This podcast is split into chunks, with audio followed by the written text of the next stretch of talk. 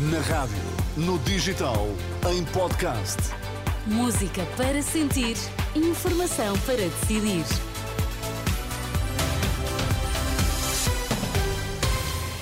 Manhã de quarta-feira, hoje é dia 21 de fevereiro, edição 18. Sérgio Costa, quais são os destaques? Bom dia. Bom dia. Protesto do Capitólio. O ministro da Administração Interna admite procedimentos disciplinares e até criminais. Foi, entretanto, adiado o encontro de polícias de 2 de março. Partidos não debatem essencial da justiça, alerta da vice-presidente da Associação de Juristas Católicos. Então, e no desporto, João Fonseca, bom dia. Inês, bom dia. Porto Arsenal com lutação esgotada. Vitória nos oitavos permite encaixe de mais 10,6 milhões de euros. O inverno está a voltar. Hoje as máximas descem um pouco, 16 graus previstos para o Porto, 20 para Lisboa e 22 em Faro, com alguma chuva também nas regiões do Minho e do Douro. Vamos lá à edição das 8 na Renascença com o Sérgio Costa. Abrir a indicação de que duas pessoas ficaram desalojadas na sequência de um incêndio eh, nas últimas horas em Campanhã, no Porto. O alerta foi dado pouco antes das 5 da manhã. As chamas eh, deflagraram num segundo andar que ficou sem condições de habitabilidade.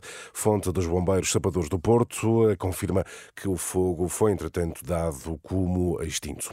Polícias recuam, adiam o encontro nacional inicialmente previsto para 2 de março. A plataforma que reúne os representantes das forças de segurança confirma que a iniciativa só terá lugar depois das eleições. Ainda assim, Bruno Pereira garante que os polícias não desistem das, dos protestos.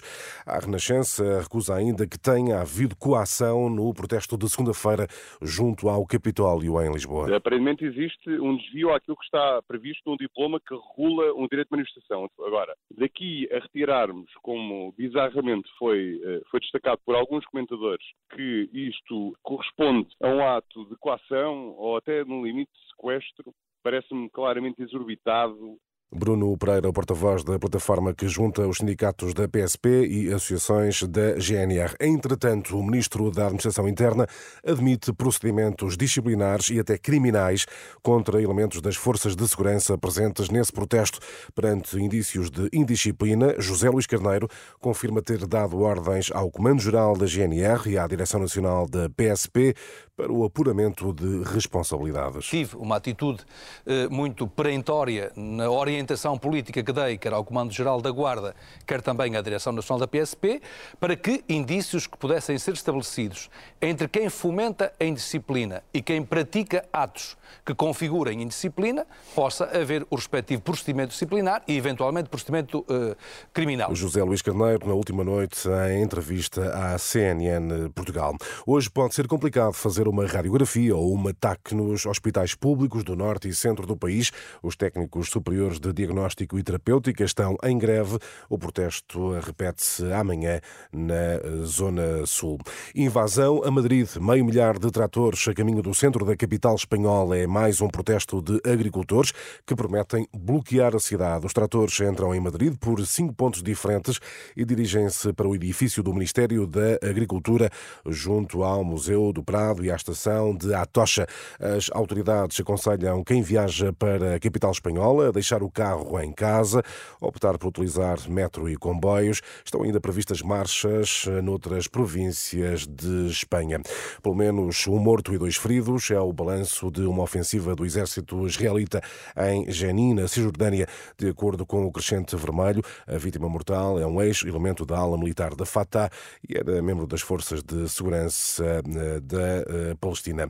Informador do FBI acusado de falsas alegações sobre o filho de Joe Biden terá ligações aos serviços secretos russos, de acordo com o Ministério Público dos Estados Unidos.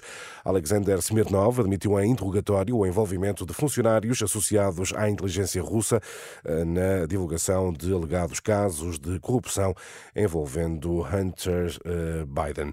Agora ao desporto, destaque para a Liga dos Campeões e João Fonseca, o encaixe financeiro não é a principal preocupação de Sérgio Conceição. O treinador dos Dragões foca-se no sucesso desportivo, sem esquecer a componente económica. Passagem aos quartos de final dá mais 10,6 milhões de euros. Esta noite o adversário é de respeito, o Arsenal, e no balneário portista só importa honrar a camisola e o histórico do clube na competição. Temos também este lado financeiro presente, ok, mas não é com esse pensamento, é com o pensamento no, no sucesso esportivo.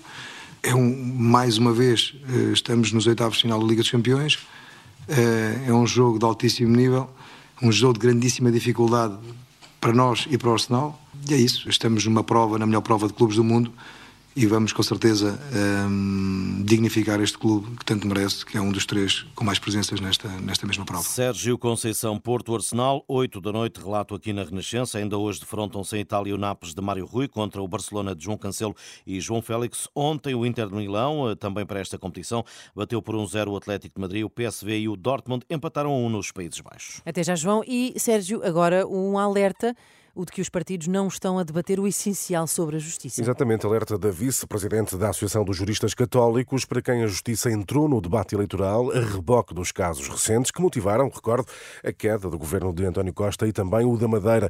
Em declarações à Renascença, Inês Quadros sublinha que a justiça precisa de reformas urgentes, mas não orientadas a quente e por casos mediáticos. É preciso que as alterações legislativas que são necessárias, isso é consensual entre todos os partidos, não sejam determinadas de facto por casos concretos. A alteração legislativa feita a pretextos dos casos mediáticos gera muita instabilidade legislativa. O que é relevante é que haja um consenso alargado para melhorar todos os aspectos que precisam ser melhorados. É este Inês o alerta de, de Inês Quadros, vice-presidente da Associação de Juristas Católicos. Mas quando a Associação fala em debater o essencial, refere-se exatamente a quê? À forma como a justiça serve as pessoas. Será esse o essencial a debater? Os programas para a Justiça olham muito para o crime, para a penalização de ilícitos, mas esquecem e não especificam medidas para reabilitar quem um dia se cruza com a Justiça. Falta também essa, falta essa dimensão, parece-me que sim. Um, Parece-me que haveria que uh, apostar, de facto, numa reabilitação dos arguídos, dos, enfim, do, daqueles que tenham sido condenados pela prática de crimes. No fundo, como diz o Papa Francisco, uh, que nunca lhes seja retirado o direito à esperança. Portanto, no fundo, que possam vir a reintegrar a sociedade um, e o façam de forma digna. O apoio judiciário, por exemplo, diz Inês Quadros, é praticamente esquecido no discurso de campanha e é também um tema fundamental e arrisca algumas justificações para que tal aconteça. O problema, de facto, económico. Havendo poucos recursos, o alargamento sucessivo de, de, do patrocínio judiciário poderá eh, exigir, no fundo, um esforço financeiro significativo da parte, da, da parte do Estado. E, portanto, há esta dimensão económica que é preciso uh, não descurar. Pode ser também o fato de estar longe da agenda mediática, não é verdade? Portanto, aquilo que se ouve falar na justiça não são destas questões, são fundamentalmente os grandes processos, os megaprocessos, mas parece-me que esta é uma, uma, dimensão que não pode estar escondida ou esquecida no âmbito da campanha. E questionada sobre que papel poderá ter a Igreja neste período de grande debate público, a vice-presidente dos juristas católicos diz que a Igreja deve fazer-se ouvir, é essencial de uma entrevista conduzida por Liliana Monteiro, já disponível em rr.pt. E a fechar, a Inês costuma uhum. dizer-se que quando falamos do tempo é porque não há outro Mais assunto. assunto. Sim, mas aqui é a mesma notícia, porque já demos conta esta semana e confirma-se, vem aí neve a partir de amanhã. Oito distritos do Norte e Centro vão estar sob aviso amarelo e há pouco disseste que o inverno ainda se faz sentir, porque Ora, há uma pois. descida de temperaturas, não é? Ora bem, mas também não esquecer que estamos em fevereiro. Sim, sim, Ficamos estamos um no bocado inverno. aborrecidos, não mas... parece, não Claro. parece, mas É estamos. assim, num dia de biquíni e noutro de cascola. Ou É até para ambos variar, ao é mesmo tempo. Exato, até já, Sérgio.